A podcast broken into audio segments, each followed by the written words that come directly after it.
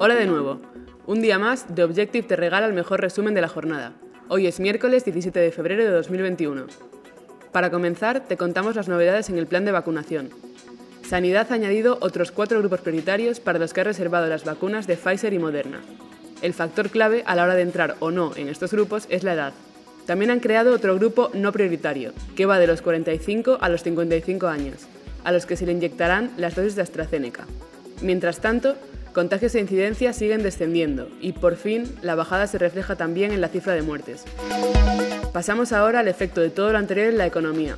La deuda pública terminó 2020 en un 117% del PIB. Ha sido un cierre récord, el más elevado de la serie histórica, en un año en el que se incrementó más de un 10%. En la sección internacional llegan nuevas desde el Palacio de Buckingham. El príncipe Felipe de Edimburgo, esposo de la reina Isabel II, ha sido hospitalizado en Londres. De momento no sabemos el porqué ni la gravedad del asunto, pero sí sabemos que no está relacionado con el coronavirus. Su salud lleva jugándole malas pasadas desde 2017 y el próximo junio, si todo va bien, cumplirá 100 años.